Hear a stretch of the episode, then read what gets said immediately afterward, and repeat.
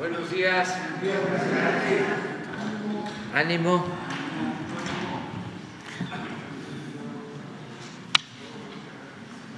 Pues hoy martes, como cada 15 días, vamos a informar sobre el avance en materia de seguridad.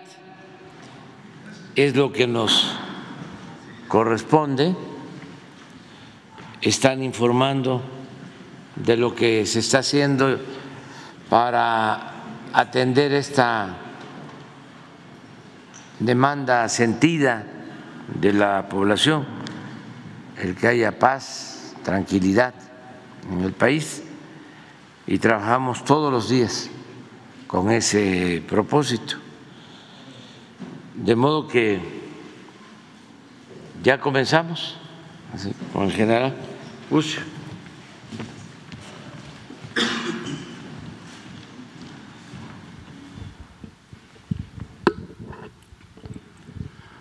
Buenos días, eh, con su permiso, señor presidente. Voy a permitir dar el avance de cero impunidad, esto del 14 al 27 de noviembre. Tenemos en primer eh, término una extradición por parte de la Fiscalía General, de la República. Se trata de César N. Él eh, fue extraditado de, de los Estados Unidos hacia México. Es requerido por un juez de Zacatecas y está acusado del delito de homicidio calificado. Adelante. Tenemos la detención de Néstor Isidro N.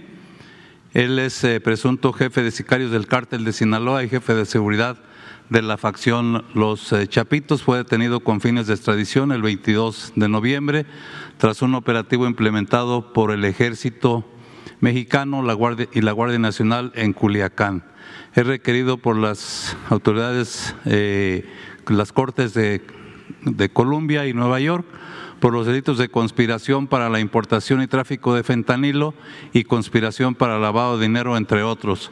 Incluso se ofrecía una recompensa de 3 millones de dólares por esta persona. Aquí en México, eh, Néstor Isidro habría sido el responsable de ordenar agresiones en contra de una unidad habitacional en, militar en Culiacán, Sinaloa, y eh, fue el encargado de organizar una o ha sido encargado de organizar una serie de ataques contra personal del ejército mexicano, incluso se le relaciona con una ejecución de ocho personas en Tamazula, Durango, el 28 de octubre pasado. Adelante. Otra detención se trata de Juan Carlos N., presunto integrante del cártel Jalisco Nueva Generación, detenido el pasado 25 de, noviembre tras un operativo implementado por elementos del Ejército Mexicano y la Guardia Nacional, esto en Tapalpa, Jalisco. Eh, es considerado un generador de violencia y presunto jefe de plaza de este cártel en los municipios de Tapalpa, San Gabriel y Zapotitlán. También se le relaciona con la desaparición del coronel Grimaldo Muñoz, esto el 10 de diciembre del año pasado, cuando viajaba de Jalisco a Zacatecas. Adelante. Otra detención es eh, Francisco Javier N. Fue detenido por su presunta participación en un multihomicidio ocurrido en el Mercado Morelos, en la ciudad de Puebla, el pasado 31 de octubre. De acuerdo con las investigaciones realizadas por la Fiscalía de Puebla, las víctimas se encontraban en las oficinas administrativas al interior de un mercado cuando Francisco Javier N. junto con otras personas irrumpieron portando armas largas y realizando disparos provocando la muerte de cuatro personas y lesionando a tres más. Adelante. Otra detención, Oscar N. Él fue detenido el pasado 23 de noviembre por la Fiscalía del Estado de México y CONAO por su presunta participación en el delito de lesiones dolosas agravadas contra Cristian N. Este era un, es un alumno de la escuela automotriz denominada SEDVA, a quien en compañía de otra persona habría rociado de gasolina y prendido fuego, ocasionándole quemaduras de segundo y tercer grado. Esto ocurrió en Texcoco, el juez fijó una, como medida cautelar este, pago de una garantía económica de 100 mil pesos, la presentación periódica a, firmar y la prohibición, del estado la prohibición de salir del Estado de México, así como de no acercarse a la víctima. Adelante. Otra detención de estas tres personas, Luis Alberto N., Uriel y Cristian N., detenidos por su probable responsabilidad en el delito de, del homicidio de un profesor de tenis, Antonio N. Esto ocurrió en un restaurante bar en el municipio de Huizquiluca, en el Estado de México, el pasado 28 de, de octubre. De acuerdo con las investigaciones realizadas por la Fiscalía del Estado de México, los hoy detenidos se encontraban en dicho restaurante cuando, empezaron, cuando comenzaron una riña golpeando al gerente, a un guardia de seguridad y a la víctima, el profesor de, de, tenis, quien murió el 4 de noviembre a consecuencia de los golpes recibidos. En apoyo de la Fiscalía para esta de la Fiscalía del Estado de México participaron eh, integrantes del Ejército Mexicano, CONAO, CONACE, la Fiscalía de la Ciudad de México, incluso la Policía Municipal de Huizquilucan. Adelante. Eh, una vinculación a proceso, se, tarda, se, trata de Gerardo Alberto N., se le acusa del delito de extorsión agravada en perjuicio del propietario de un establecimiento comercial en Benito Juárez, Quintana Roo, esto en noviembre del 2019. De acuerdo a las investigaciones realizadas por la Fiscalía del Estado, Gerardo Alberto N. junto con otra persona llegaron al local, comercial, al local comercial entregando una nota al encargado indicándole que debería marcar a un teléfono donde eh, tendría que, por qué tendría que pagar derecho de piso. El encargado del teléfono del el negocio se comunicó al número indicado, le instruyeron que tenía que pagar cinco mil pesos y de no hacerlo se realizaría una agresión al establecimiento. El encargado no hizo el pago requerido y el 17 de noviembre el local fue objeto de disparos de arma de fuego. Adelante. Eh, sentencia de eh, 280 años, eh, seis meses de prisión y 279 años, seis meses de prisión a Cirilo N y Víctor N respectivamente. Son integrantes o eran integrantes de un grupo criminal, los Rambos, eh, y su sentencia fue tras acreditar su responsabilidad en los delitos de delincuencia organizada en hipótesis de secuestro, privación ilegal de la libertad en la modalidad de secuestro calificado en agravio de siete víctimas y posesión de armas de fuego. Esto en, eh, entre 2005 y 2006. Las, ambos fueron detenidos en junio de 2006 en Tlatlaya, Estado de México, por por la entonces Procuraduría General de la República eh, tras cumplimentar la orden de aprehensión. A los sentenciados se les identificó como integrantes de una banda dedicada al secuestro, autodenominada Los Rambos, que operaba tanto en el Estado de México como en la Ciudad de México. Adelante. Otra sentencia de 50 años de prisión se trata de Genaro N., tras acreditar su responsabilidad en el delito de violación cometido en agravio de una menor de edad esto en 2019 en el municipio de Lázaro Cárdenas, en Quintana Roo.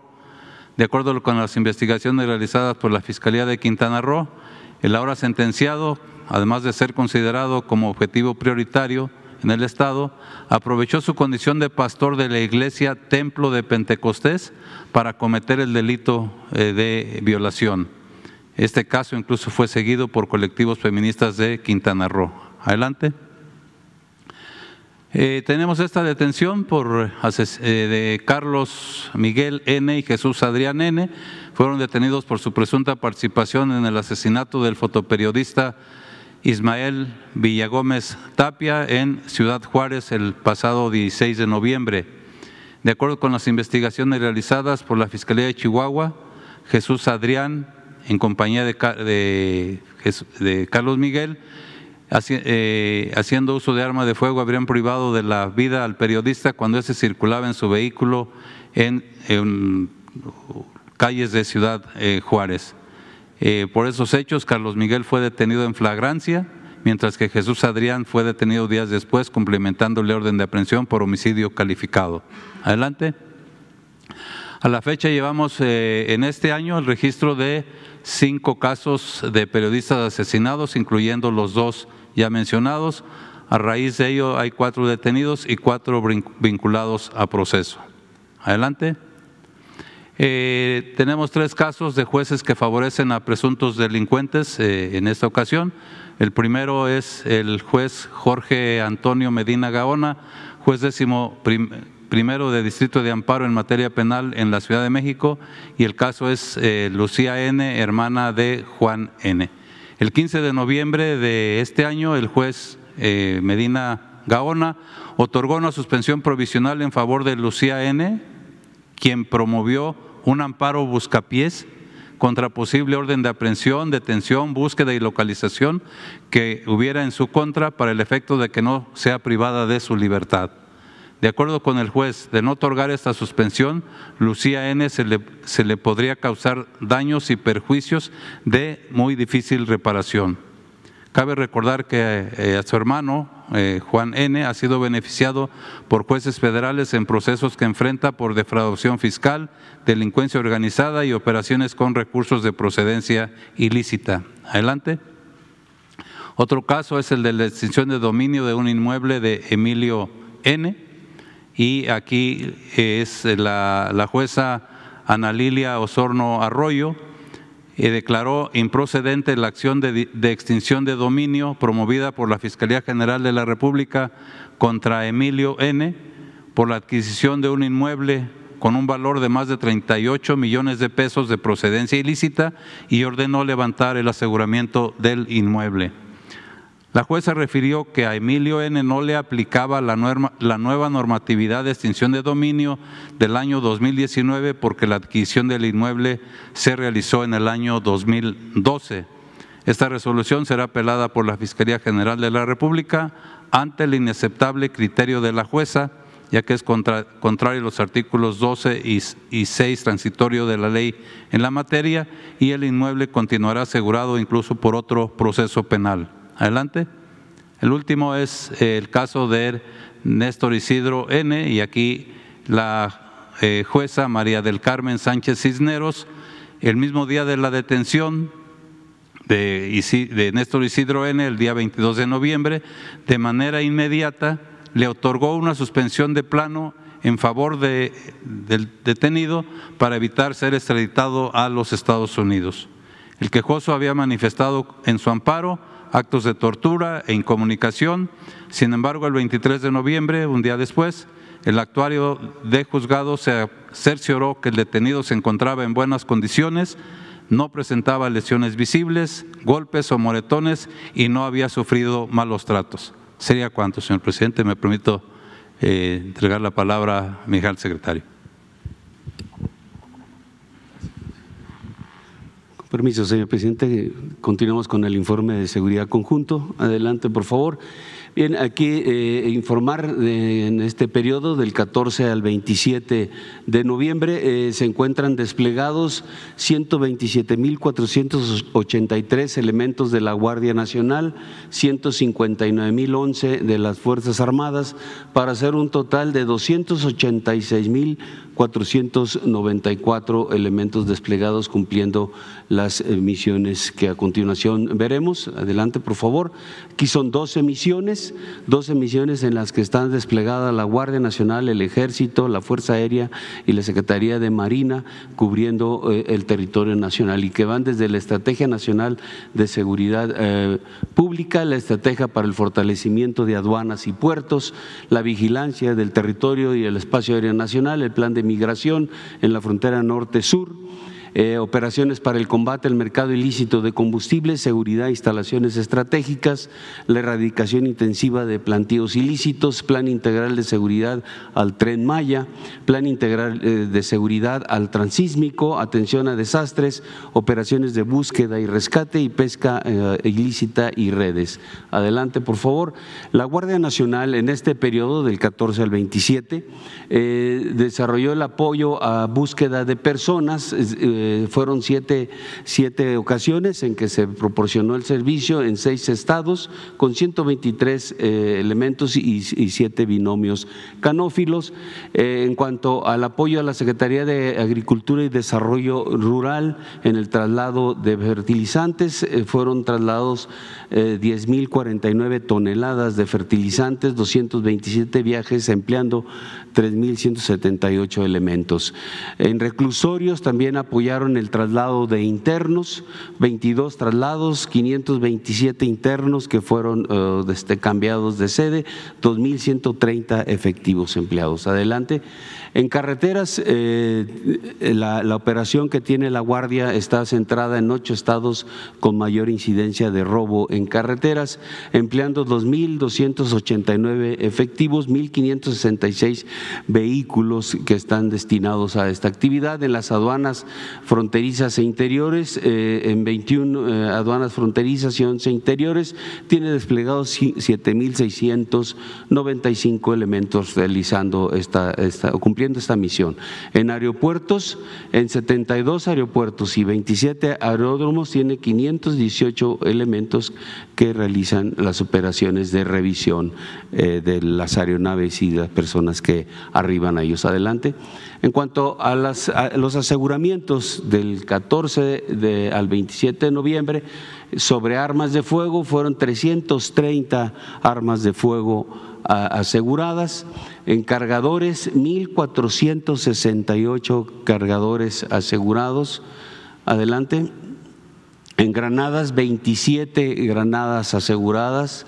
43.065 cartuchos. Aquí eh, la cantidad que llevamos en la administración son casi 19 millones de cartuchos asegurados a la delincuencia organizada. Adelante. En detenidos 507 para un total en la administración de 80.577 personas detenidas. En vehículos 500 vehículos asegurados eh, para un total de 91.708. Adelante, por favor, en fentanilo, 33.7 kilogramos de fentanilo asegurado en este periodo de, de 14 al 27 en, el mes llevamos 243.68 kilogramos asegurados y en la administración eh, un poco más de 8 toneladas de, este enervante asegurado. De metanfetamina, 9.977.8 kilogramos eh, en, el, en el periodo. En el mes, 48.687.8 kilogramos de, metanfetamina asegurada y en la administración 544.807.8 kilogramos de este enervante. En cocaína 267.4 kilogramos en el periodo, eh, 2.275.7 en el mes y 189.426.5 kilogramos en la administración. En marihuana, 2.946.6 kilogramos de marihuana asegurada eh, en, el, en el periodo y en el mes 3.619.7. Adelante, por favor. En moneda nacional, 0.8 millones de pesos asegurados en el periodo para un total de 633.5 millones de pesos en la administración.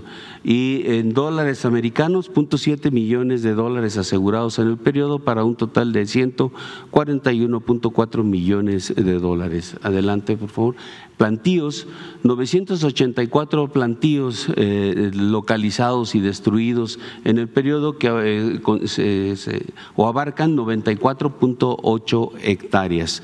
Adelante con eh, adelante por favor. De, este, de Amapola, 4.082 plantíos en 494.4 hectáreas.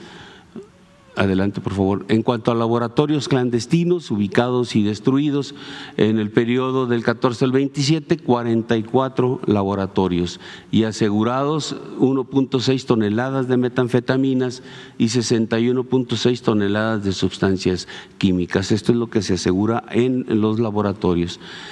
Eh, lo que llevamos en la administración son 2.329 laboratorios asegurados y destruidos y 522.64 toneladas de metanfetaminas este, aseguradas, 2.281.18 toneladas de sustancias eh, químicas.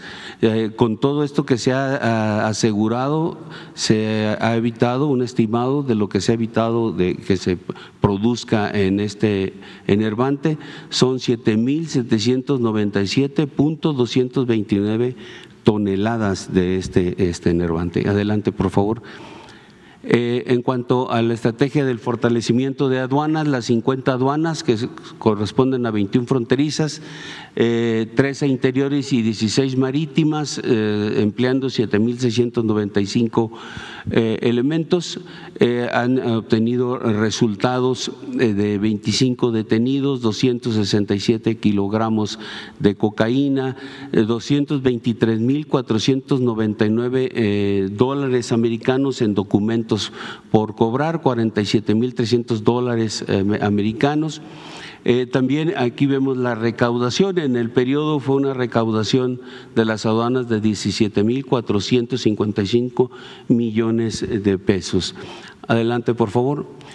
En cuanto al combate eh, al mercado ilícito de combustibles, en el periodo se recuperaron 933.508 eh, litros de combustible. Llevamos en la administración 59 millones 134 mil 230 eh, litros de combustible recuperado. Eh, tomas clandestinas, se detectaron 238 tomas clandestinas en el periodo. Adelante, por favor. En cuanto a, la afectación a grupos eh, delictivos, eh, empleando eh, la inteligencia, la inteligencia del Estado mexicano, donde entran todas las instancias que tienen este, estas capacidades, se logró la detención de 10 personas, uno del cártel del Pacífico en Sinaloa, dos detenidos del nuevo cártel de Juárez en Chihuahua, seis detenidos de una célula independiente eh, en Chihuahua también y un detenido del cártel Jalisco Nueva Generación en Jalisco. Adelante, por favor. En cuanto a los equipos de trabajo interinstitucional, estos, estos equipos que se integran con todas las dependencias que participan en el ámbito de la seguridad, eh, que están enfocadas a hacer detenciones de las personas, de lo que se tiene eh, de información o de órdenes de aprehensión de homicidas, de este, tanto o también feminicidios, va centrado a, esa actividad. Ellos se encargan de ubicar las órdenes de de aprehensión, de, generarlas, de realizar toda la coordinación con, toda, con todas las instancias para poder llevar esta parte, eh, complementar este circo, círculo, perdón, eh, es la inteligencia, la investigación y judicialización, la parte operativa, la prevención del delito, aquí entra la parte social como bienestar, con la Secretaría del Bienestar y comunicación social. Este personal está enfocado en siete estados, ahí están trabajando, siete estados que eh, el registro eh, tenemos que es el 56% de homicidios vinculados a delincuencia organizada. Eh, ahí es donde trabajan. En el periodo, en este periodo de del 14 al 27 de noviembre lograron la detención de 55 personas con órdenes de aprehensión y donde también ahí en los lugares pues hay armas, hay drogas, todo se, se asegura. Adelante, por favor. En cuanto a los resultados del esfuerzo nacional, aquí eh, esta es la lámina que hemos presentado para eh, que eh, informemos cuál es la, la actividad de la Guardia Nacional en el ámbito de la seguridad pública. Y aquí tenemos la Guardia Nacional tiene el 47% de los resultados que, que se obtienen a nivel nacional resultados que van directamente a la afectación eh, o, más bien a generar condiciones de seguridad pública.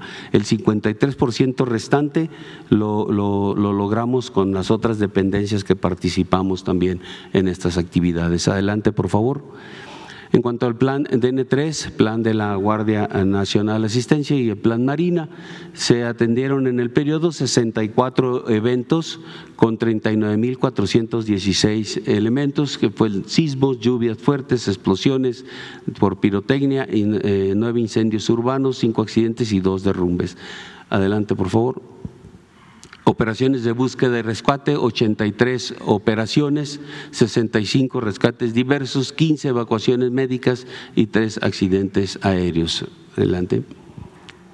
Eh, en cuanto a las operaciones de seguridad en el ferrocarril interoceánico en el istmo de Tehuantepec, eh, se emplearon en el periodo 1950 elementos, son 18 destacamentos y tres estaciones navales, haciendo recorridos diarios de 3.200 kilómetros de patrullaje. Todo esto para generar condiciones de seguridad en los polos de desarrollo, en oficinas administrativas, en, la estructura de plataforma logística, en transporte de pasajeros, transporte de carga. Adelante, por favor. Eh, sobre la vigilancia del Alto Golfo de California y el Golfo de México en la, frontera con Estados Unidos, sobre pesca ilícita. Eh, en el periodo se inspeccionaron a 30 personas, 20 buques, 18 embarcaciones menores, 15 vehículos y una instalación. Eh, se logró el aseguramiento de 22 redes de pesca. 16.051 metros de esas redes de pesca ya destruidas y 3.600 kilogramos de producto asegurado, empleando por parte de la Secretaría de Marina 2.900 elementos, 8 embarcaciones, 25 vehículos y una unidad aérea. Adelante. Ah, cedo la palabra a la Secretaria de Seguridad.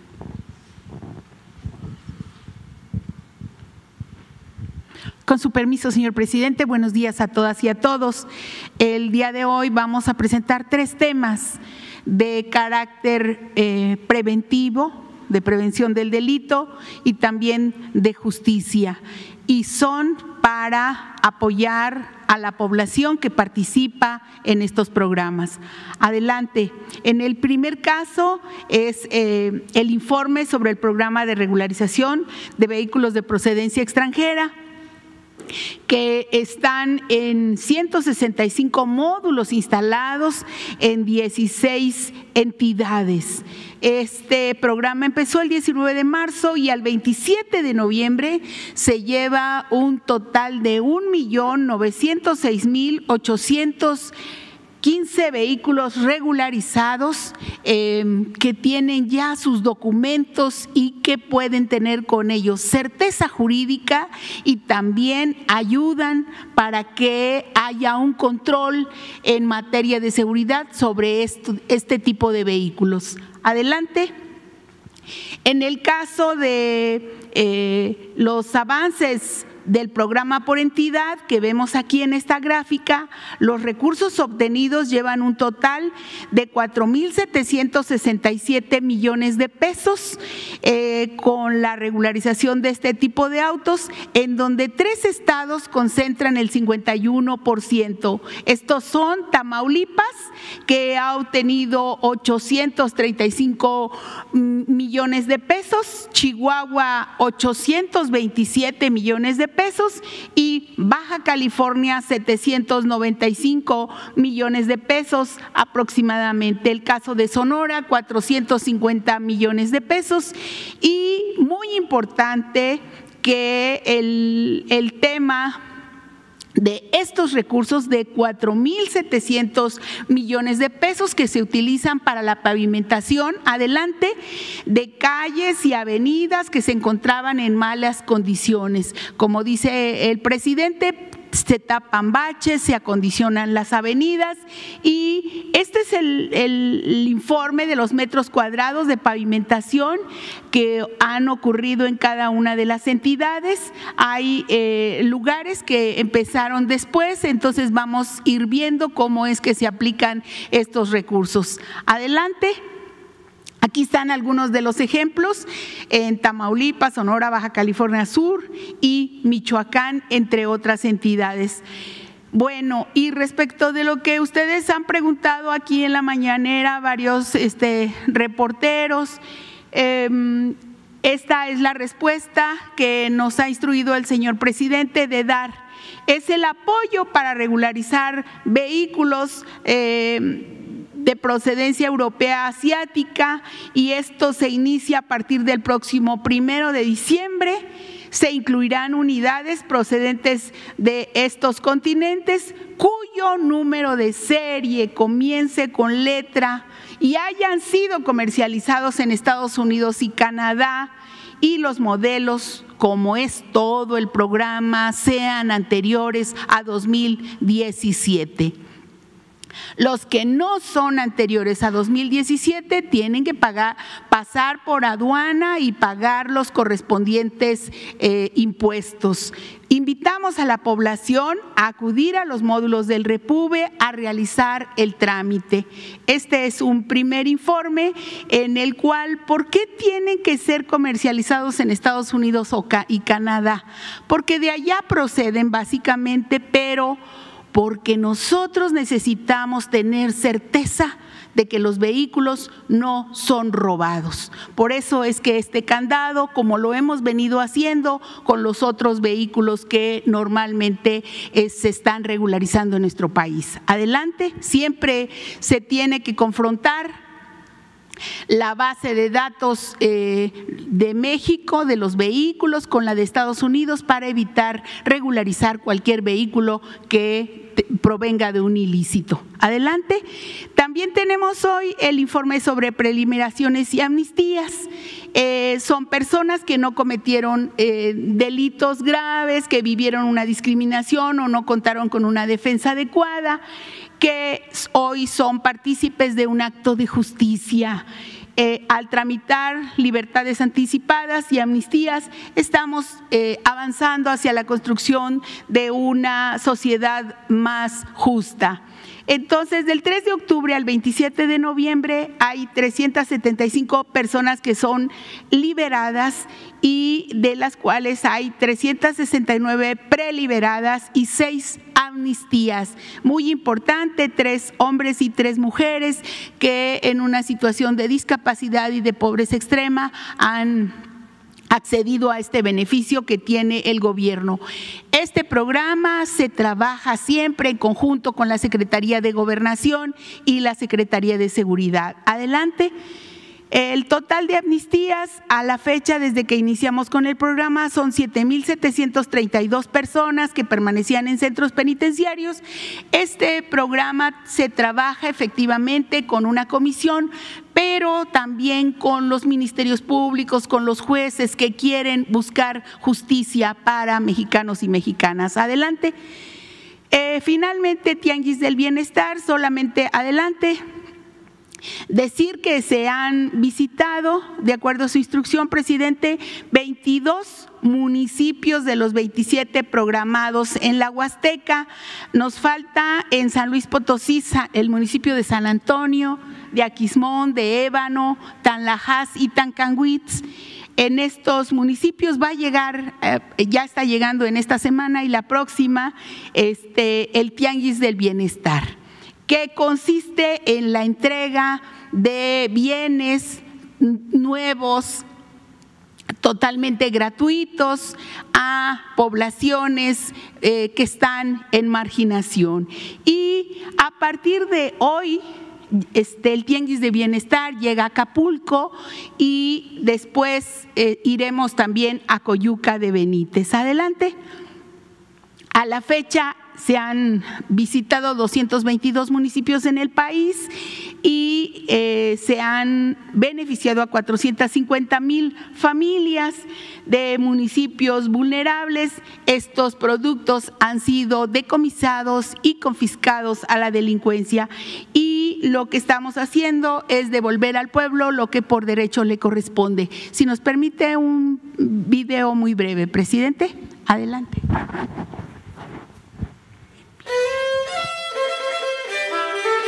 El Tianguis del Bienestar continúa su operación en la zona de la Huasteca Potosina, donde al día de hoy ha atendido ocho municipios prioritarios.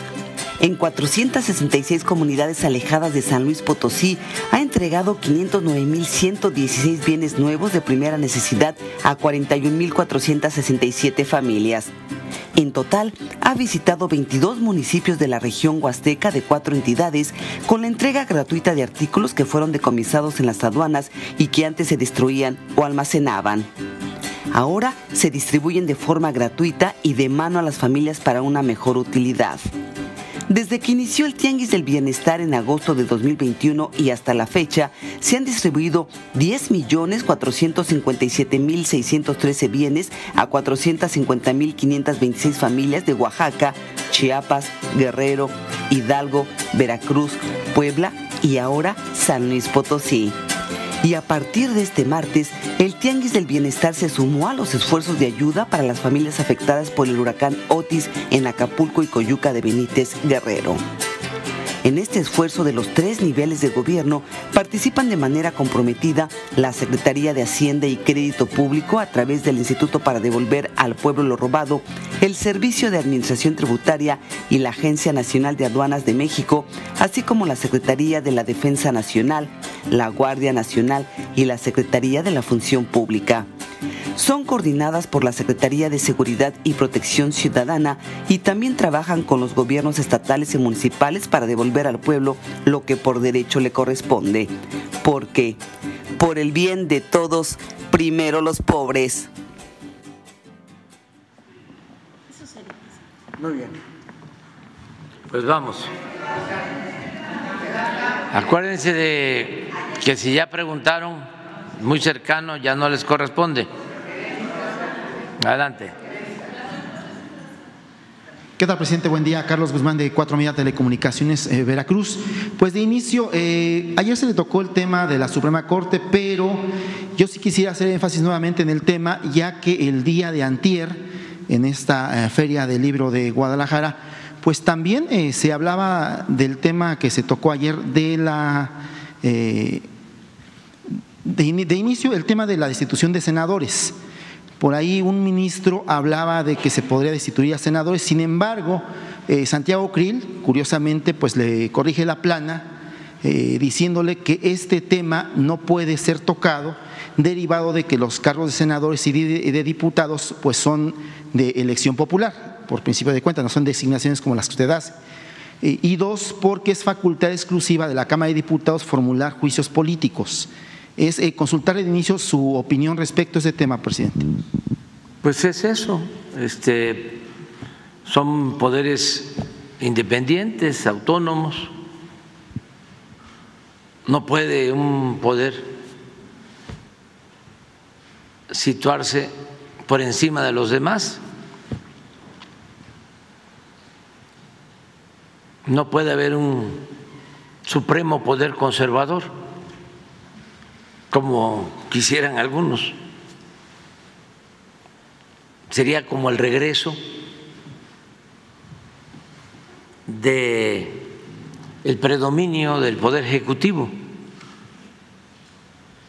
Así era el régimen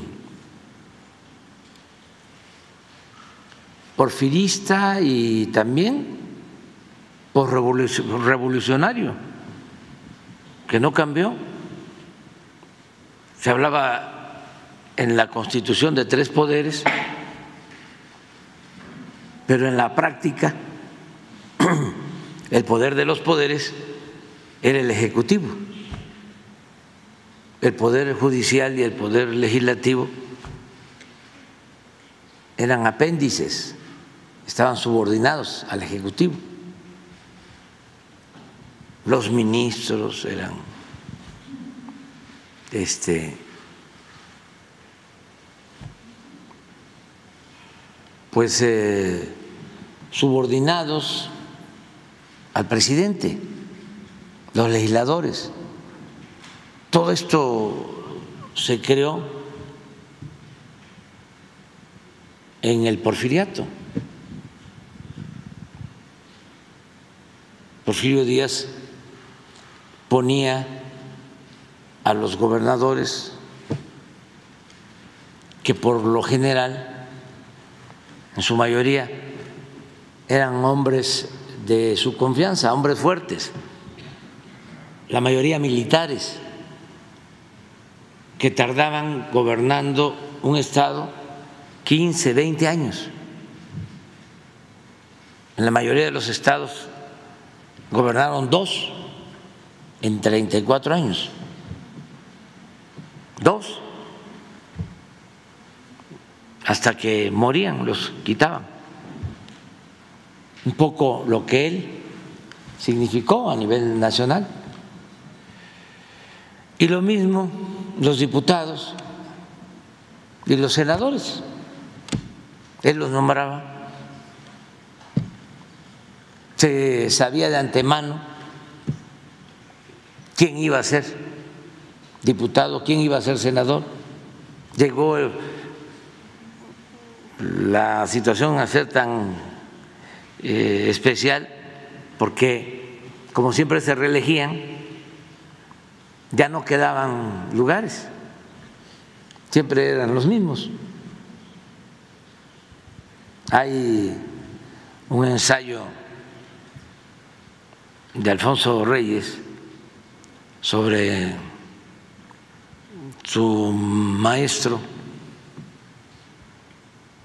de la Escuela Nacional Preparatoria,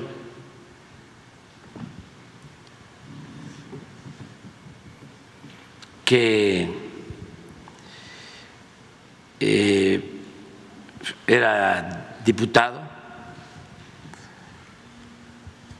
Manuel Sánchez Mármol. Si me tardo es por el post-COVID y los 70, y ya estoy chocheando.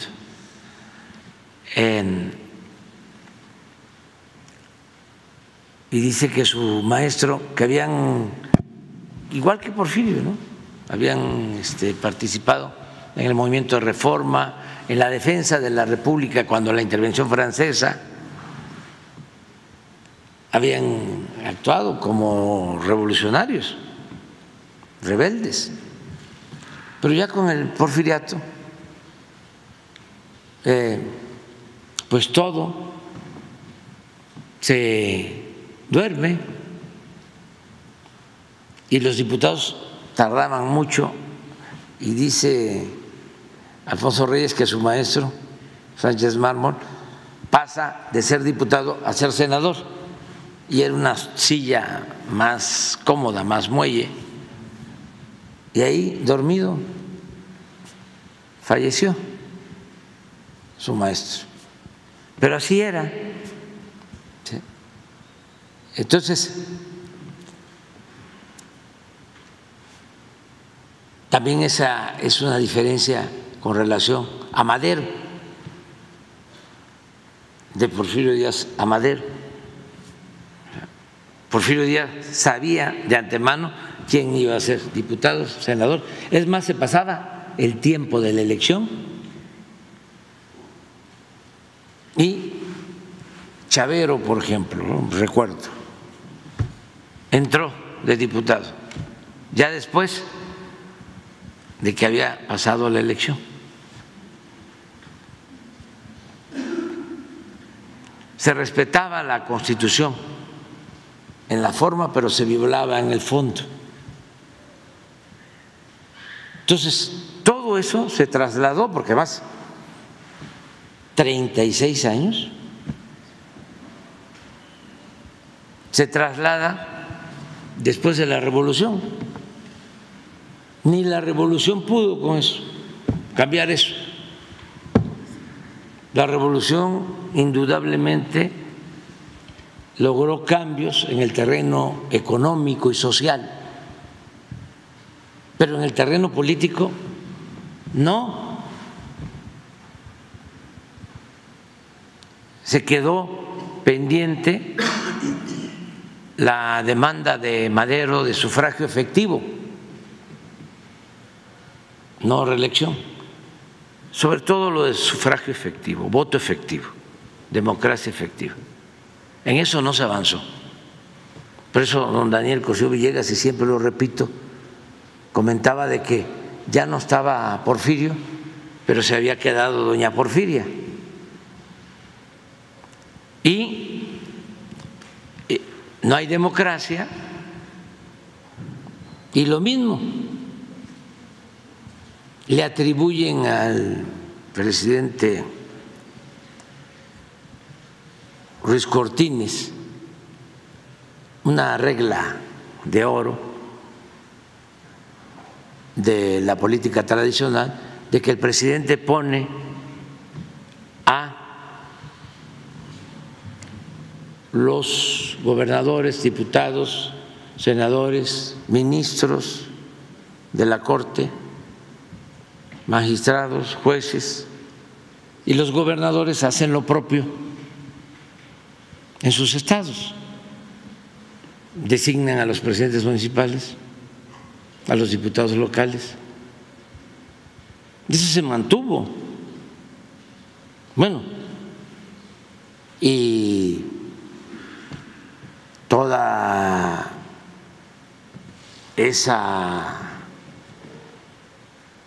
eh, justificación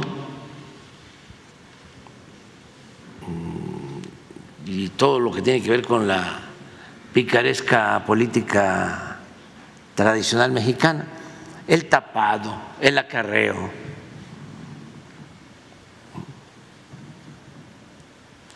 el besamano.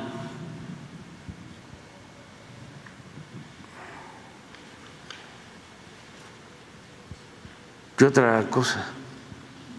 El dedazo. El dedazo. La cargada. Todo eso. Entonces apenas están cambiando las cosas. Entonces, pues, si ahora el Poder Judicial, que está prácticamente secuestrado, tomado por la oligarquía de México, se quiere convertir en el poder de los poderes, pues está un poco exagerado, ¿no? Están este, levitando, porque eso pues ni es constitucional, es antidemocrático, ni lo va a permitir el pueblo. Ah, sí, pero no tiene sentido eso. Eso no, nada más porque lo preguntan ustedes, pues. Pero la gente este, está muy empoderada. El pueblo de México está muy empoderado, mucho más que eh, estos órganos de poder formal. ¿Por qué digo de poder formal? Porque al final de cuentas son instrumentos al servicio de grupos de intereses. Están ahí para obedecer órdenes y recibir consignas, jueces, magistrados, ministros. Es muy lamentable lo que está sucediendo. Miren esto de los jueces. Hay un caso ahí, ¿por qué no lo pones? De un detenido de Sinaloa, famoso, que ofrecen tres millones de dólares de recompensa. Del Nini, ¿no? El Nini, ¿no? No sé cómo se llama, pero. Bueno, así la apodan. Así la apodan. Es Ah. apodo. Pero se detiene, se. Este caso. Néstor Isidro. Y. Y, y una juez casi al momento de la detención le ofrece el amparo para que no sea extraditado. ¿Qué es eso? O sea, si esto no es corrupción, que me digan los ministros de la Corte, ah, y el Consejo de la Judicatura. ¿De qué se trata? ¿Esto es derecho? Esto es chueco. a todas luces. No se necesita eh, ser doctor en derecho, pertenecer al Instituto de, De la de transparencia. Ciencia Jurídica de la UNAM. ¿Eh? Sí, o a los colegios de abogados. Ojalá y algún día estos colegios de abogados, ¿no? el Instituto de Ciencias Jurídicas de la UNAM, llamara a una rueda de prensa y denunciara todo esto, pero se quedan callados, no dicen nada, es un silencio cómplice. Por eso estamos planteando de que es necesario que el pueblo elija a los jueces, a los magistrados, a los ministros y que se integre el Poder Judicial con jueces, con ministros íntegros, honestos, incorruptibles, realmente al servicio de los ciudadanos, del pueblo, de la sociedad, no al servicio de la delincuencia de cuello blanco o de la delincuencia organizada. Lo demás es puro asunto leguleyo, que la ley es la ley. ¿Qué argumentos utilizan en estos casos? De que fue torturado, golpeado, y se demuestra que no. Pero cualquier cosa que no le mostraron el oficio de la orden de aprehensión, que la autoridad que llevó a cabo la detención, ¿cómo es que le dicen? No era lo que tiene que tener una autoridad para detener. Orden de aprehensión. No, no, no, no. Tiene todo, pero es sí, no el que el que detiene, primer respondiente. el primer respondiente. No es el primer respondiente. Y le buscan y no fue a las 5.35 de la mañana, sino a las 6.40. Cualquier cosa. Entonces sí hace falta limpiar el Poder Judicial. ¿Y cómo se hace? A ver, se los dejo de tarea. ¿Cómo hacerle? Pues solo con el método democrático, que sea el pueblo el que elija, que se fijen con claridad los requisitos que se necesita para ser un juez, aparte de ser abogado, cuánto tiempo de experiencia.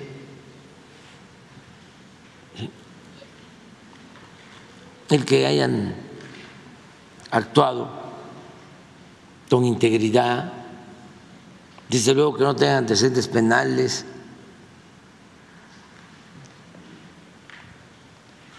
y eh, que se hagan listados, que proponga el legislativo, que proponga el ejecutivo, que proponga el Poder Judicial, que propongan los colegios de abogados,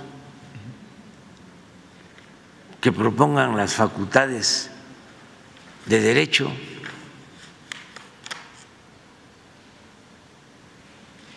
y que eh, la gente vaya viendo quiénes son, de dónde son.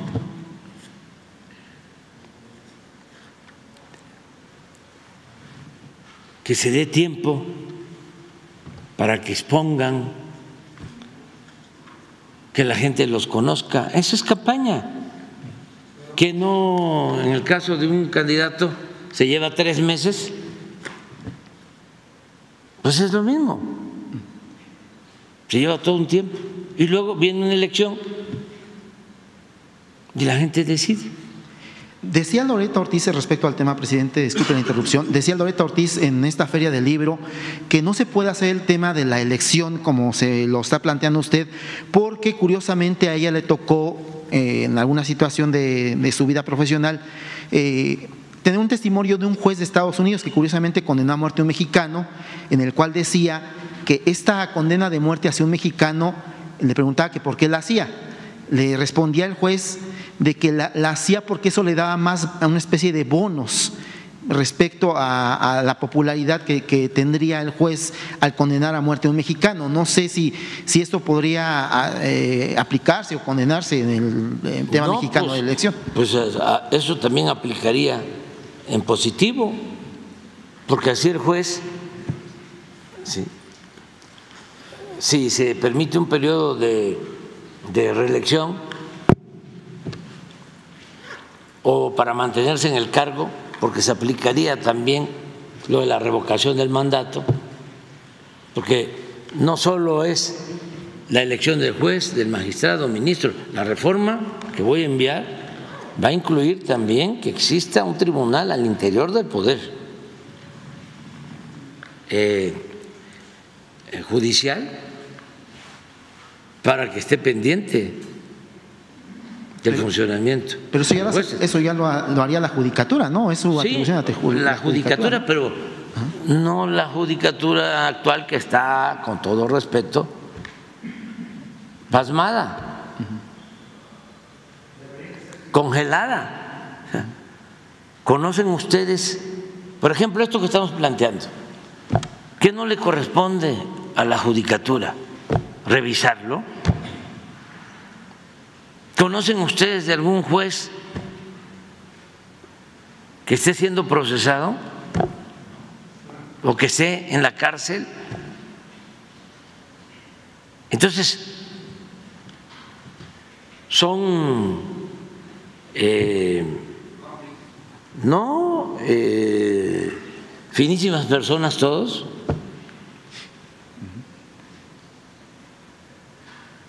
Es el castillo de la pureza el Poder Judicial.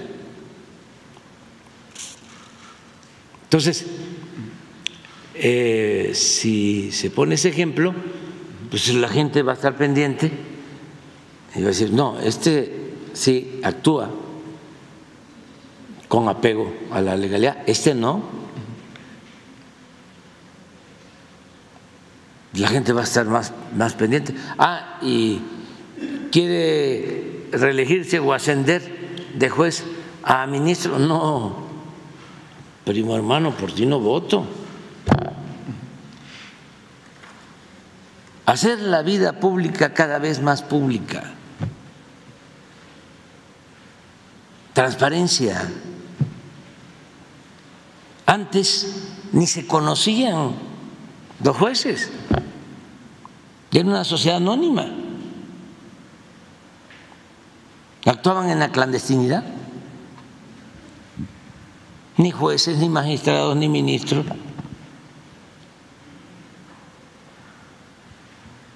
Ahora es distinto. Claro, estamos empezando. Por eso es muy bueno este ejercicio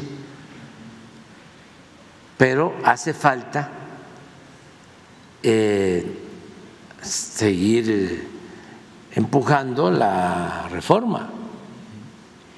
Este, este caso de elección de jueces podría ser algo similar bueno, obviamente se ha politizado mucho el tema de lo que está pasando con Ernestina Godoy, que está a semanas o a días después de ser ratificada como fiscal de la Ciudad de México. Incluso hoy hay protesta de un grupo que se dice afectado por las decisiones de Ernestina Godoy. ¿Pudiese ser algo de lo que pudiese pasar si es que se busca elegir jueces, o en este caso como fiscales, como la Ciudad de México? Sí, se evita eso. Lo que está pasando en el Poder Judicial, en la Suprema Corte. Eh, se reforma una ley y de inmediato acuden los grupos de intereses creados y se oponen y los ministros votan en contra del interés público. No hay en el periodo neoliberal ni en los últimos tiempos nada, nada que hayan resuelto en la Suprema Corte a favor del pueblo. ¿Qué más pruebas queremos de que están al servicio de la oligarquía, del influyentismo?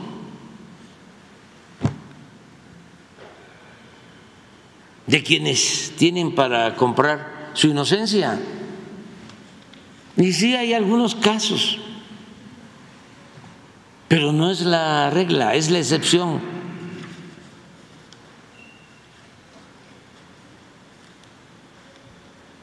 Entonces, sí se necesita la reforma, sin enojarse, sin este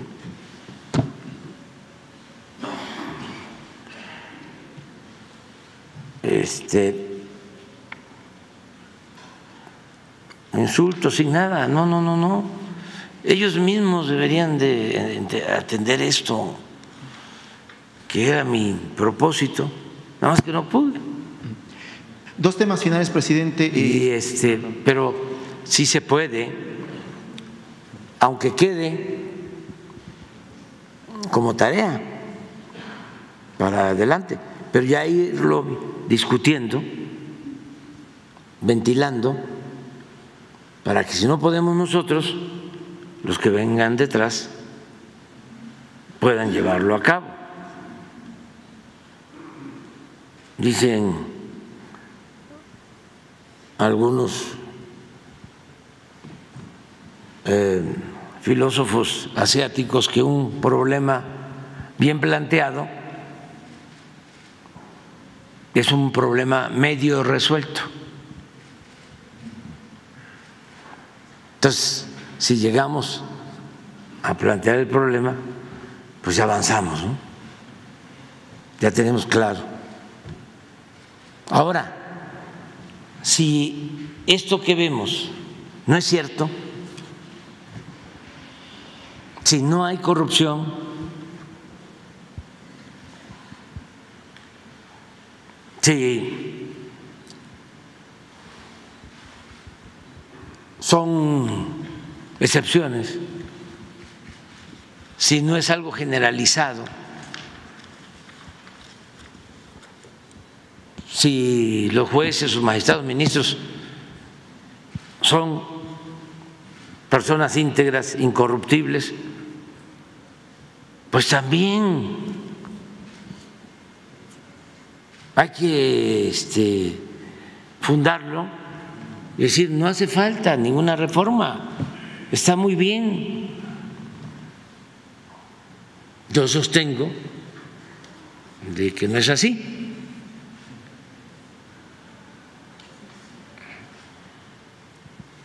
¿Esta excepción sería Ernestina Godoy, lo que está pasando con eh, la Ciudad de México? No quiero opinar sobre eso, pero en el caso de Ernestina Godoy, eh, pues a todas luces también es un asunto de las cúpulas, ¿no? Porque ella se metió a investigar y a castigar a los que hacían chanchullo, trafique, actos de corrupción con el manejo del uso del suelo en la delegación Benito Juárez. Y eran las autoridades, además tenían fama, ¿no?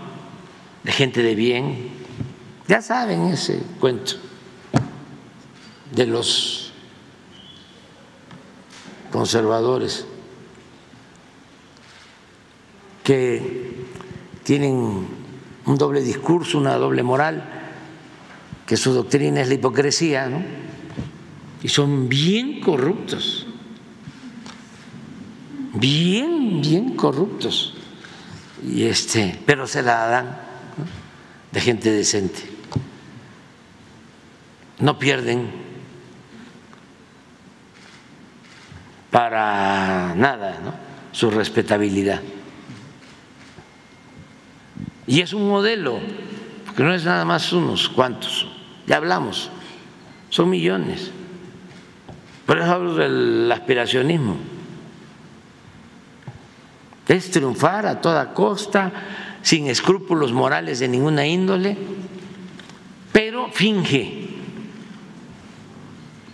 de que tú eres honesto, íntegro, que vas a la iglesia los domingos, que confiesas, que eh, terminaste la licenciatura y que ya tienes una maestría que incluso estudiaste un doctorado en el extranjero.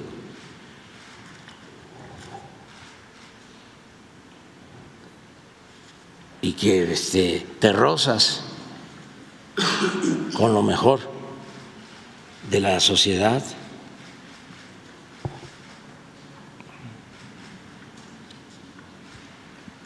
que si hay un evento de estos donde van los fifís, ahí ves cómo le haces, pero ahí estás presente. ahí vas ascendiendo, escalando, y de repente también conociste, ¿no? En la escuela donde estudiaste, porque es muy difícil que si estudias en una escuela pública vayas a conocer a alguien que luego bueno, antes llegue a ser político, pero si estudias en una escuela privada que no quiero mencionar, o que no debo mencionar, famosa, pues ahí puede ser conozcas al que podía ser secretario de Hacienda. Y ya la hiciste, porque te van a llamar, ¿no? Y vas a ser el encargado de entregar las participaciones federales a los estados, de a cambio de eso. Te van a dar tu recompensa o coloquialmente hablando tu moche y entonces empiezas ya a tener dinero y a comprar tus departamentos en el extranjero y ya no vas a vivir en la Narvarte. Ya es Santa Fe o Las Lomas, Polanco. Y ya, ¿por qué no un Ferrari? O como dice uno de los cantantes de estos corridos tumbados. Traigo mi camioneta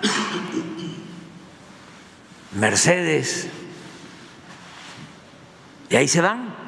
Es un estilo. Bueno, pues cada quien somos libres.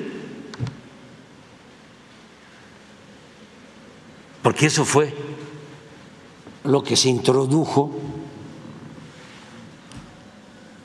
como forma de vida. Le convenía eso a la oligarquía. Ahora es distinto. Nosotros estamos pues exaltando los valores del pueblo de México que no se humille al pueblo, que no se margine al pueblo, que se condene el racismo, el clasismo y que se exalten los valores que tiene el pueblo, que ha heredado nuestro pueblo de civilizaciones milenarias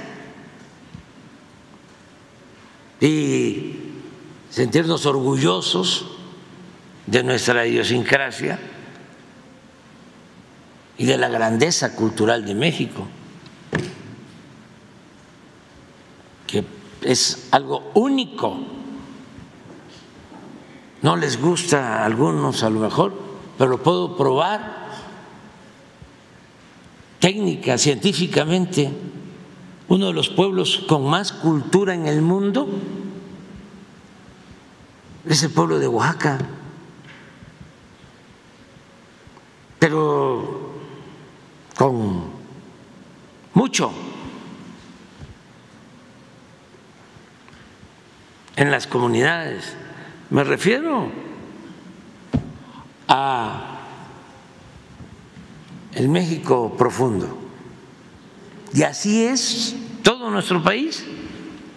Ya quisieran, con todo respeto, en otros países tener la reserva de valores culturales, morales, espirituales que se tiene en México. Me preguntaban antier un periodista,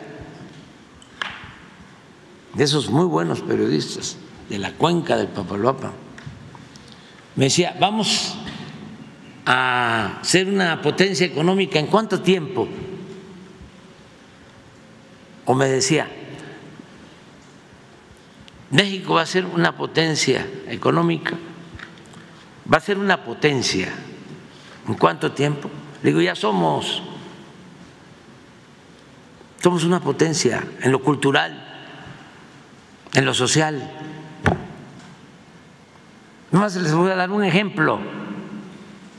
Si no somos potencia en lo cultural, en lo social. Miren la diferencia con nuestros hermanos estadounidenses. lo que ellos están padeciendo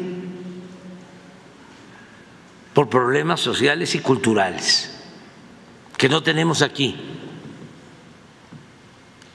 El que pierdan la vida cien mil jóvenes cada año por el consumo del fentanilo.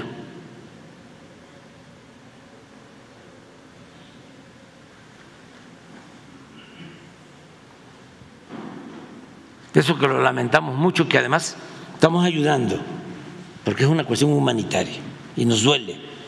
Pero el origen de eso tiene que ver con un problema social y cultural.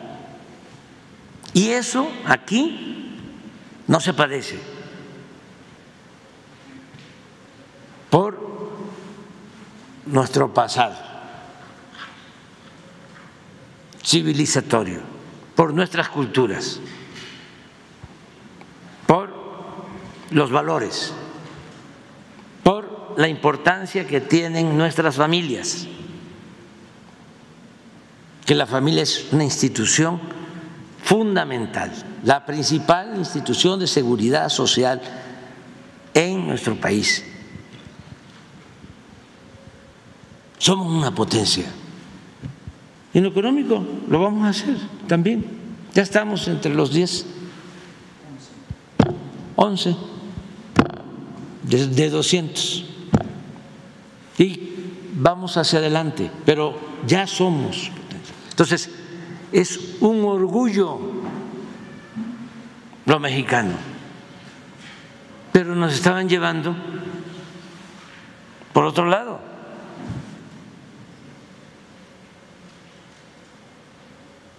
Y tenemos que exaltar lo nuestro, sentirnos orgullosos.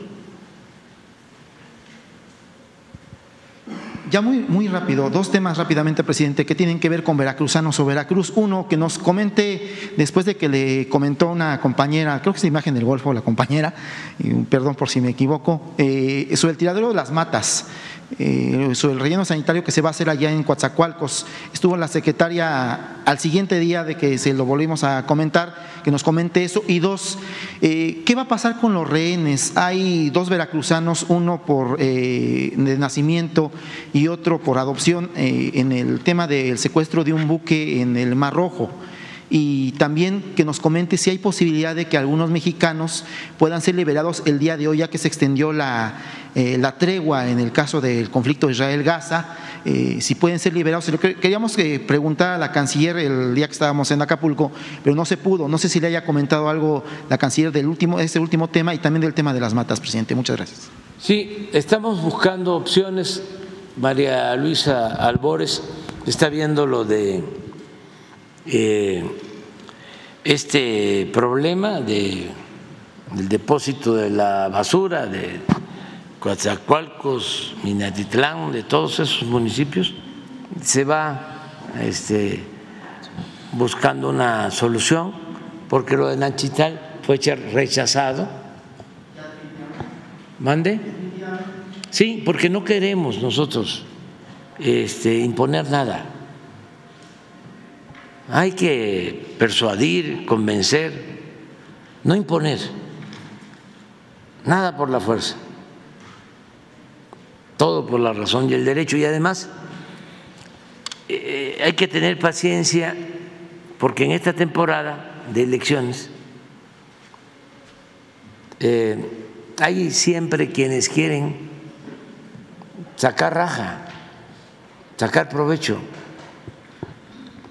y en general nuestros adversarios pues quisieran que nos fuera mal. Siempre han apostado a eso, a que fracasemos. Pero ahora están más nerviosos. Pero no solo es ahora, siempre, históricamente, en el periodo de sucesión presidencial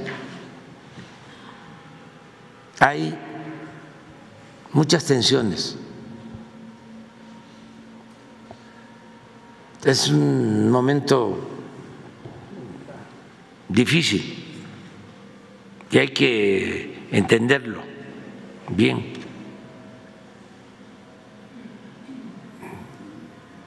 Entonces hay que evitar provocaciones, hay que estar tranquilos, serenos,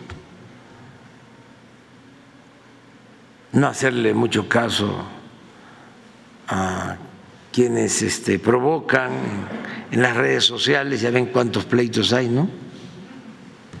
Este, dime y diretes, no meterse en eso. No hacerle mucho caso y entender de que es por lo mismo. Se encienden las pasiones en estos tiempos y brota ¿no? la confrontación.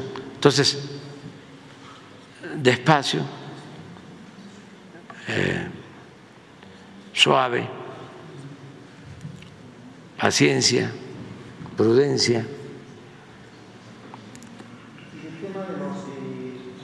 De los mexicanos secuestrados en este sí, ya eh, se eh, dio a conocer que liberaron el barco. Sí, eh, eso. Fue el segundo.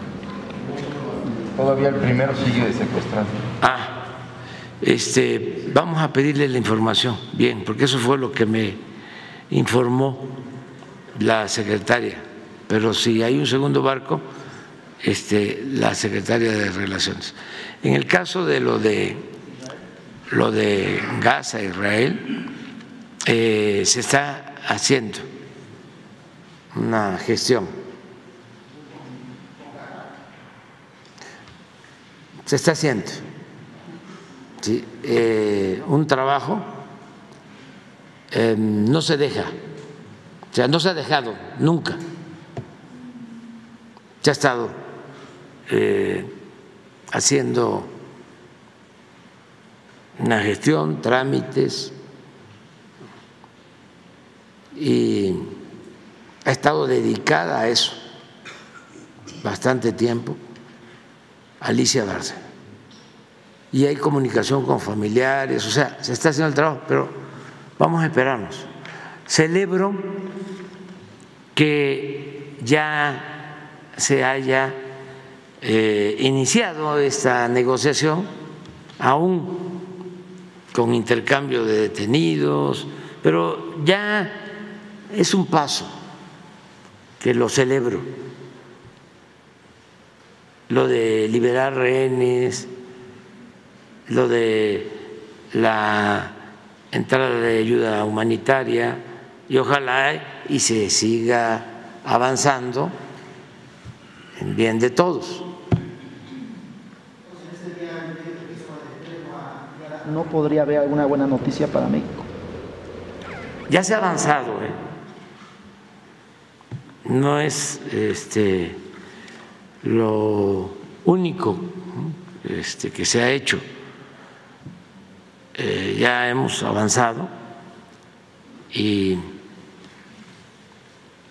esperemos que salgan bien las cosas.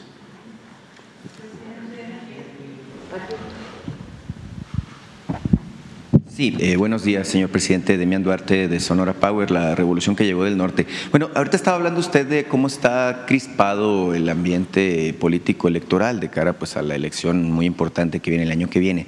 Fíjese que en Sonora estamos un poquito no podría decir preocupados, pero sí sorprendidos eh, por la reaparición de algunos que consideramos emisarios del pasado. Este, recientemente el exgobernador Mario Fabio Beltrones eh, Rivera, bueno, de, una, de un recuerdo, una memoria pues eh, muy dudosa en nuestro estado, porque bueno, fue un gobernante que fue represor, que dejó pues una estela de situaciones, incluso de casos de corrupción, ha manifestado que quiere competir al Senado.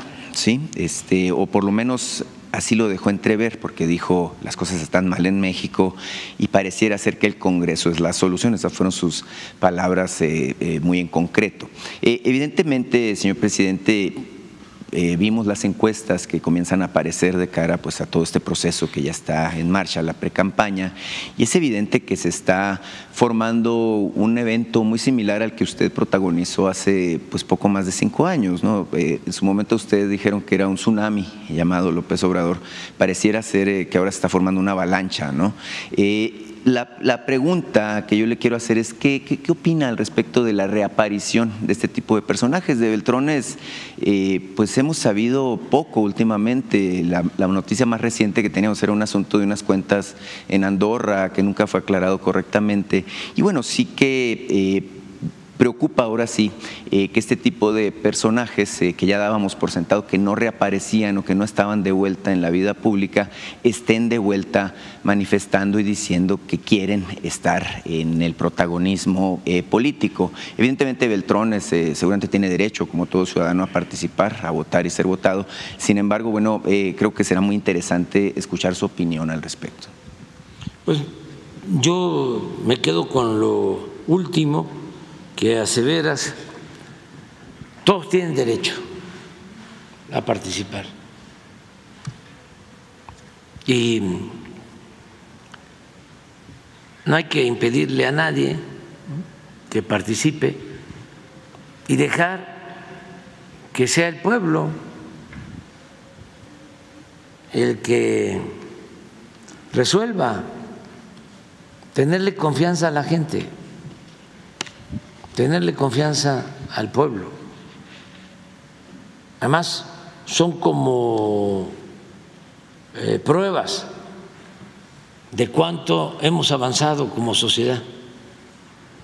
Y como yo soy optimista, muy optimista, porque me consta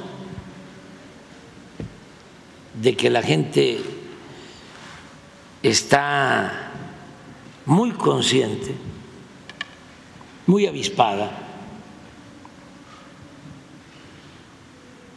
muy politizada, pues estoy tranquilo.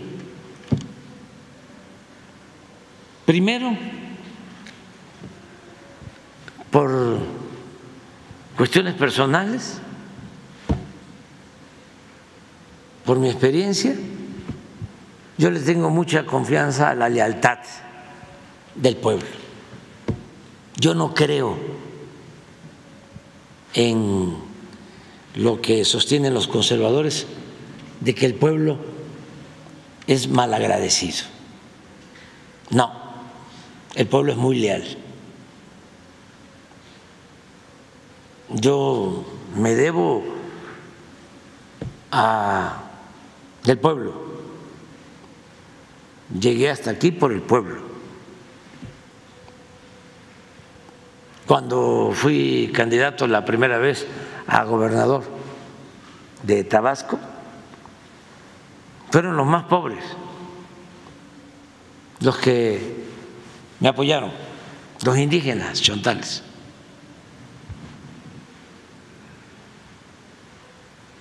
Cuando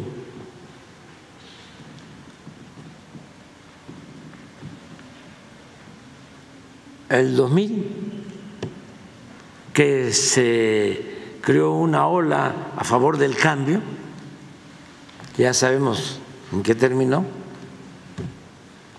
y yo era candidato aquí, fue creciendo esa ola,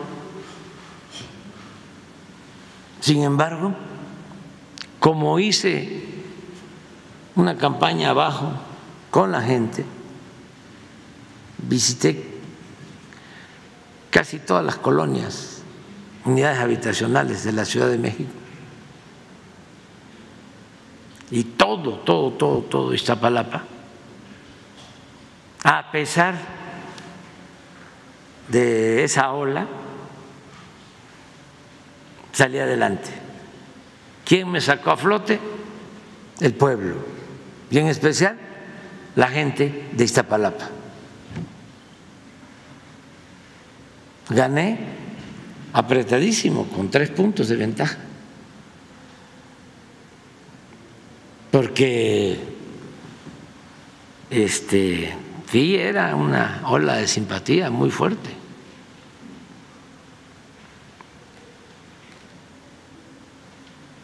Lamentablemente todo fue pura simulación, gatopardismo.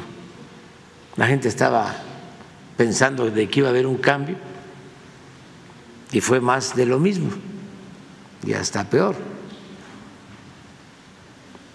porque se simuló y se quiso con esa llamada alternancia mantener más tiempo el régimen de opresión, de corrupción y de privilegios. Nada más que, pues también el pueblo es mucha pieza, se dieron cuenta y la verdad solo duró un sexenio. El otro sexenio fue por el fraude.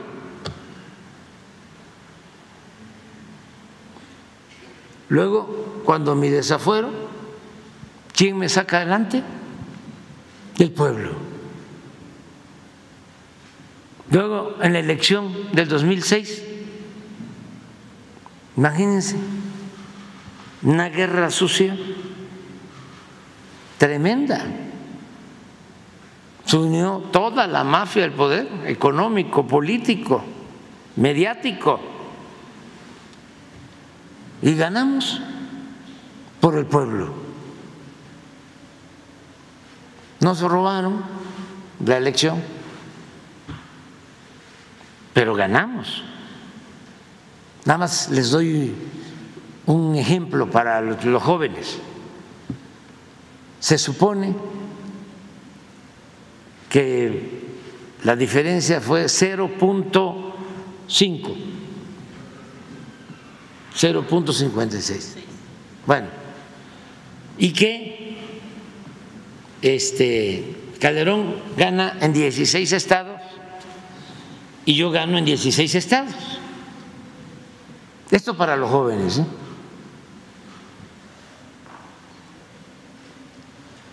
Nada más que en los 16 estados donde yo gano hay algunos millones de habitantes más que en los 16 estados donde supuestamente ganó Calderón. ¿No les parece eso extraño? O sea, donde había más fervor cívico es donde gana Calderón.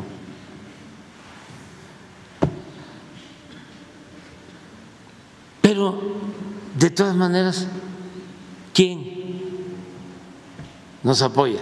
El pueblo. Cuando el desafuero, lo mismo, a lo mencioné. Entonces, yo le tengo mucha confianza. Ahora que ganamos en el 18, clase media que también dicen, ¿no?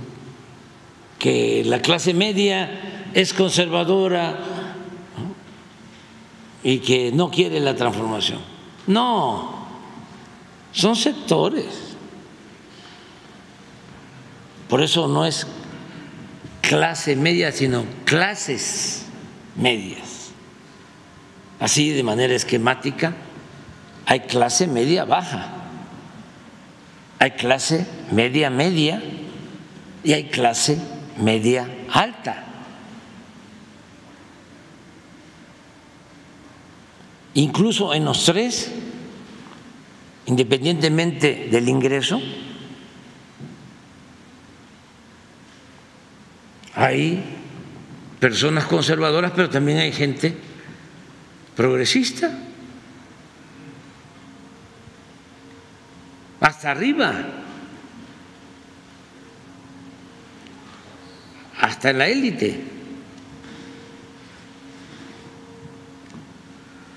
Entonces, hay que dejar todo esto a que el pueblo decida, tener confianza.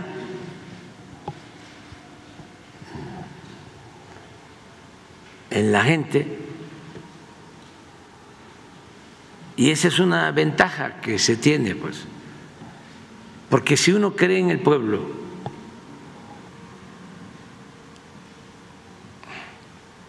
si respeta al pueblo,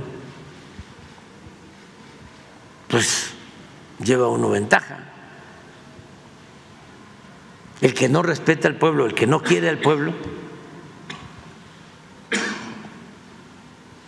no tiene posibilidades solo engañando y ya es muy difícil engañar al pueblo.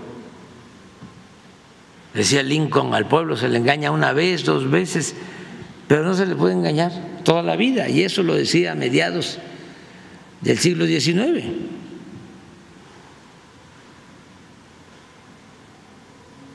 Imaginan ahora.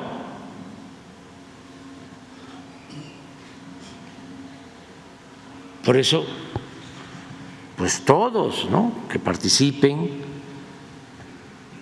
nada más cuidar que la elección sea limpia, sea libre, que eso también es una ventaja, porque antes México era un país de fraudes electorales. Tenía esa muy mala fama porque falsificaban actas, rellenaban urnas, aplicaban la compra del voto, traficaban con la pobreza de la gente, tenían, todavía no, pero ya es más difícil a las autoridades a su favor. Desde Porfirio Díaz, Porfirio Díaz se aplicó hasta hace poco la máxima de que el que cuenta los votos gana la elección. El detalle con Beltrones, eh, perdón por la insistencia con el personaje, es que él formó parte de esa mafia del poder que usted ha señalado reiteradamente, que él estaba justamente en esa línea, ¿no? De manipular procesos electorales, de hacer chanchullo político, de enriquecerse, válgame pues, a costa del erario y todas estas situaciones eh, contra las que usted eh, en lo particular ha venido luchando, de no estos cinco años solamente, sino pues toda su vida en la política. Eh, bueno, Beltrones, como usted recordará, fue gobernador de mi estado de 1991 a 1997. nosotros tenemos recuerdos no muy gratos de él, insisto, porque fue un gobernador represor, porque fue un gobernador que hacía negocios al amparo del poder y una serie de situaciones que, bueno, son lamentables, que forman parte de nuestra historia, de nuestra memoria, pero que evidentemente nos preocupa eh, la posibilidad de que el personaje reviva, ¿no? Este, usted sabe, la contienda al Senado eh, da tres posiciones, ¿no? Eh, da dos para el ganador y una para el segundo lugar, ¿no? Entonces creo que la apuesta de ellos es quedar en segundo lugar. Vaya, pues es como para la anécdota política, ¿no? Sí, ya está, hasta ahí pero sí tienen derecho todos y dejar que el pueblo decida libremente.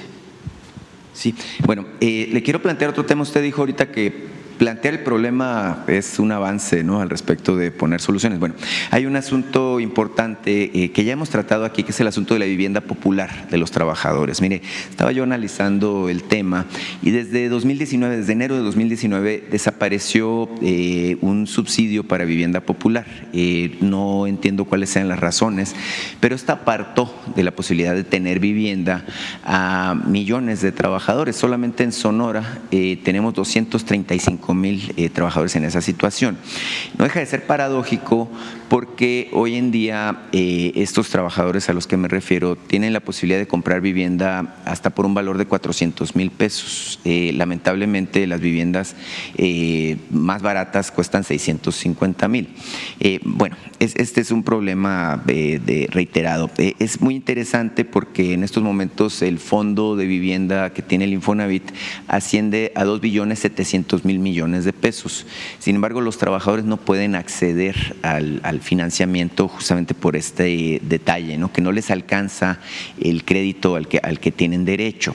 Eh, lo más em, eh, indignante aquí es que los millones de trabajadores que, que aportan en este sentido le están financiando la vivienda a los que ganan mucho más y que sí tienen la posibilidad de comprar eh, vivienda de tipo residencial, eh, de clase media alta, eh, como usted lo caracterizaba hace un momento.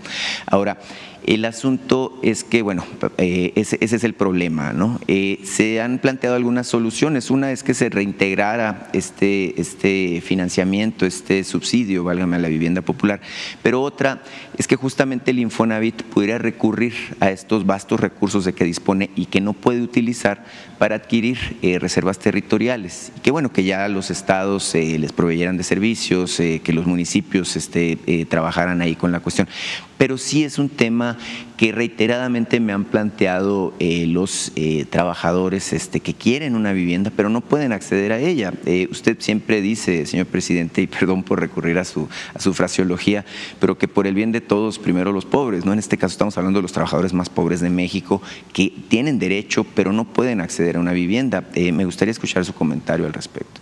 Sí, yo tengo el informe y estoy pendiente de que se avance para eh, garantizar el derecho a la vivienda a los trabajadores y a la gente más necesitada. Y hemos eh, otorgado créditos y apoyos para millones de vivienda. Podemos informarlo aquí y también cómo se han hecho modificaciones para que todos estos obstáculos se quiten y que la gente tenga acceso y puedan tener créditos. Me gustaría que un día esté aquí el director del Infonavit y que estés tú y que nos informe de lo que se ha hecho, porque sí se ha avanzado mucho. Por ejemplo, antes eh, un trabajador no podía recibir su dinero de manera directa para hacer su vivienda. o para comprar una casa usada o para comprar un terreno. Ahora sí. Imagínense cómo era antes todo lo relacionado con el Infonavit. Predominaba la corrupción de las grandes empresas inmobiliarias para hacer unidades habitacionales distantes de los centros de trabajo, de los centros educativos, de las ciudades, sin servicios públicos, huevitos de 30 metros cuadrados. Es leyenda toda la corrupción que impera, imperaba en el manejo del Infonavit. Todo eso se terminó. Y sí es importante el que se sepa qué se ha hecho, porque se ha hecho mucho, pero nos hace falta informar más. Ayer me daba yo cuenta cuando le pedí a Jesús, a ver, pon el mapa de Oaxaca para que vean cuántos caminos artesanales se han construido. Yo creo que ustedes se sorprendieron.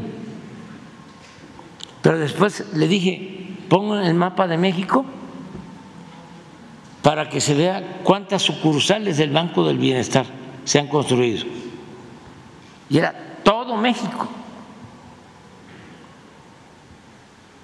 Y así quiero poner un mapa de todo lo que se ha hecho en el Internet, en la telefonía celular, en el Internet para todos. Ahora que estuve en la montaña de Guerrero, varios municipios, hay uno que no tiene de la montaña, eh, teléfono. Servicio de teléfono, uno, cabecera municipal, y Liatenco, me acuerdo, de la montaña, en Guerrero, uno. Pero otros me decían, ya está la antena, ya tenemos el servicio. Fui a, a Huautla y no hay este, telefonía celular. Y desde ya le hablo a Emiliano Calderón, que es el de Internet para Todos. Pues sacando y no hay. No, sí, es que se están montando las antenas, pero sí va a haber. Entonces, eh, vamos a que venga, que venga incluso Román que venga este, el del Infonavit y el de Fobiste para ver todo lo que es vivienda. Ah, y también ENNA, que es la que ve lo que es vivienda que se entrega a la gente más humilde para que les informe cuántas acciones de vivienda nueva, de ampliación de vivienda y de reparación de vivienda se han realizado. Sí, cómo no. Eh, es un tema muy importante, como sabe, presidente, el acceso a la vivienda, pues es un, es un derecho humano, incluso es algo fundamental. Eh, y bueno, pues eh, queda claro que a su gobierno pues ya le quedan 10 meses, ¿verdad? Y que es imposible hacer todo en, en, un tiempo tan corto. Pero bueno, es importante, como usted lo planteó, dejar el problema manifiesto, este, que se pueda analizar correctamente y buscar, buscar alguna solución. Mire, eh, quiero aprovechar eh, que está aquí el, almirante Rafael Ojeda, eh, porque traigo un clamor de la gente de Guaymas, almirante, que me preguntan, y yo aprovecho que está usted aquí, ¿cómo va el proceso de modernización del puerto? ¿Cuándo se puede ya decir que esto está concluido? ¿Para cuándo, válgame, pues va a poder ya tener operaciones de gran calado este, este proyecto en específico sobre la infraestructura del puerto? Se sabe que en Sonora se está avanzando en varios frentes, está el tema de la carretera que nos va a unir con Chihuahua, está el tema incluso del ferrocarril que últimamente ha generado algo de polémica porque dicen que es un ferrocarril fantasma por ahí algunos que se está haciendo en secreto cuando, bueno, hasta creo que el gobernador hizo campaña hablando del tema de la reubicación de los eh, rieles del ferrocarril en, el área de Nogales y Muris. Eh, eh, pero el tema, el tema de Guaymas naturalmente que tiene un impacto muy fuerte porque un efecto de los gobiernos neoliberales fue justamente el abandono de nuestro histórico y muy bonito y además heroico puerto de Guaymas. Y señor presidente, la última vez que nos vimos en Obregón, hice un planteamiento por ahí que me, comentó que lo iba a revisar, el tema del distrito de riego del Fuerte Mayo, eh, que hay una serie de obras ahí que quedaron inconclusas desde hace 38 años. Eh, pues usted me planteó que se lo iba a manifestar a Germán Martínez, el director de la Conagua, eh, y Aaron Mastache, para ver qué se puede hacer con la conclusión. No son obras muy grandes, son, son obras pequeñas y que tendrían un impacto social muy importante en la región sur del estado, que es, como usted sabe, pues la que tiene más atraso en nuestro estado. Muchas gracias, Demián Duarte, Sonora Power. Mira, yo te adelanto, desde luego aquí el almirante va a informar, pero se están haciendo varias cosas en beneficio de Guaymas.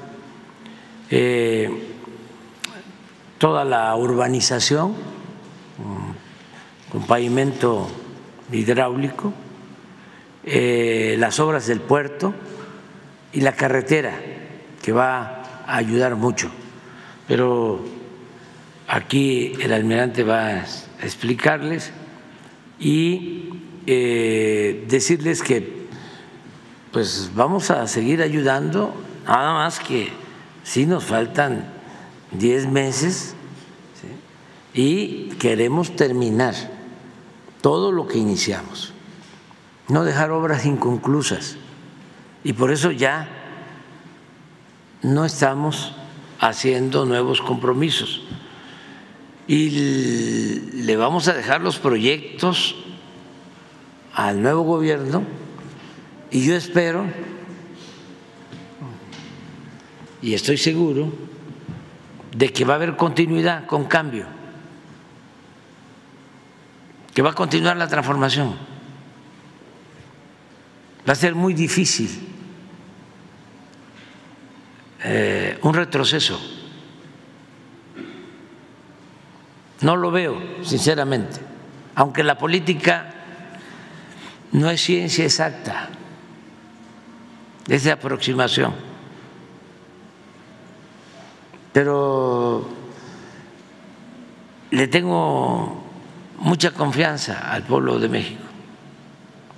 Ya les he dicho que esa es una situación personal. Siempre me han sacado adelante la gente. No, por cierto, los de arriba, o sea, no, hablando sinceramente, los de arriba querían que yo no llegara. También, como en todo, hay excepciones, pero por lo general, pues este ellos fueron los que nos cerraron el paso. Ellos fueron los que ayudaron al fraude electoral en el 2006. Ellos fueron los que prepararon todo para que no se diera el cambio en el 2012. Entonces los de arriba, pues no, pero yo los respeto mucho. Además son libres.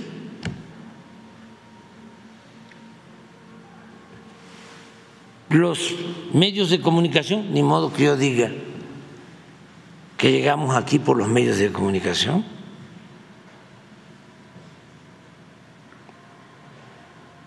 Y ni modo que yo esté apostando a que los voy a convencer y que van a ayudar en el cambio. No, son intereses, pero también es entendible. Y esto no es de odio. La política no es de odios. Son circunstancias especiales. Ahora, a quien le debo todo y le agradezco siempre es al pueblo. Siempre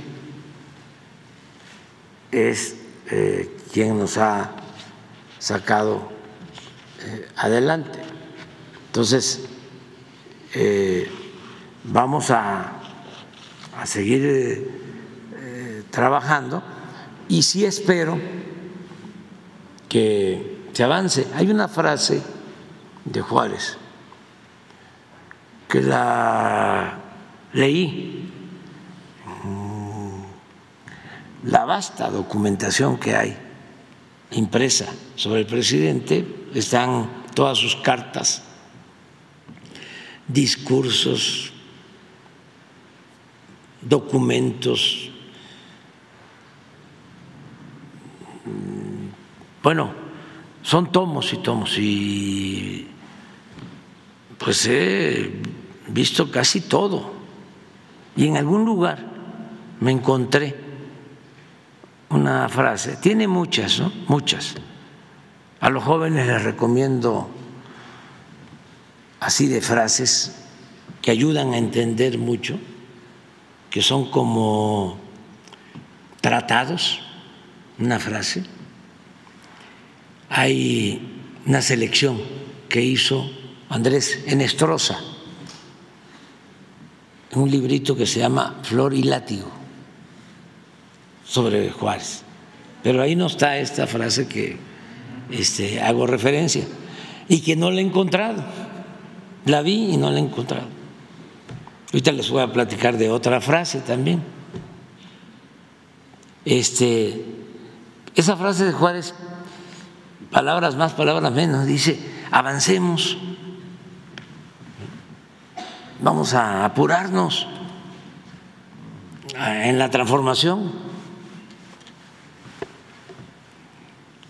Trabajemos con profundidad y prisa para que si la mala suerte, el infortunio,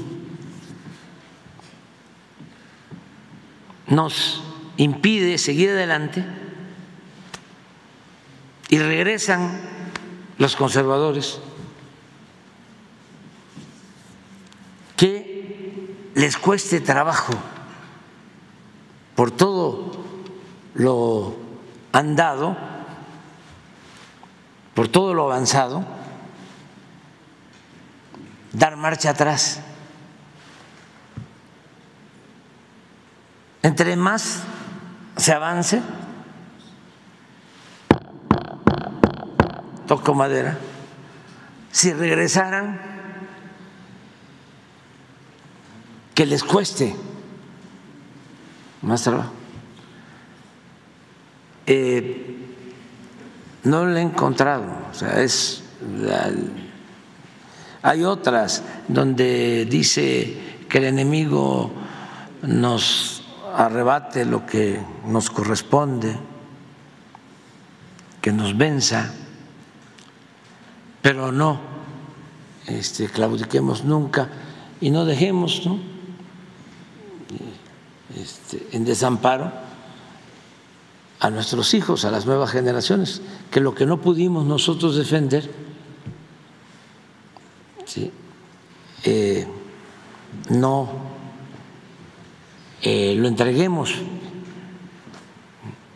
por nuestra voluntad, nunca aceptemos ninguna imposición para dejarles a ellos la libertad de recuperar lo que nosotros no pudimos lograr.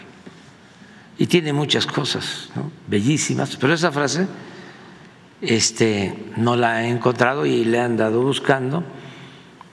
Y hay otra frase que es de los Flores Magón, que es buenísima, de Ricardo Flores Magón, que precisamente hace 15, 20 años, en una gira allá por la Sierra Mazateca, muy cerca de donde nació, me la leyó en un escrito un dirigente de allá, Mazateco. Solo el pueblo puede salvar al pueblo.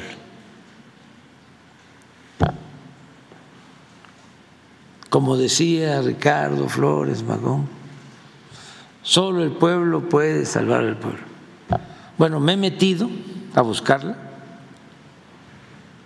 en toda la colección de los periódicos de regeneración, en todos los textos, no la he encontrado.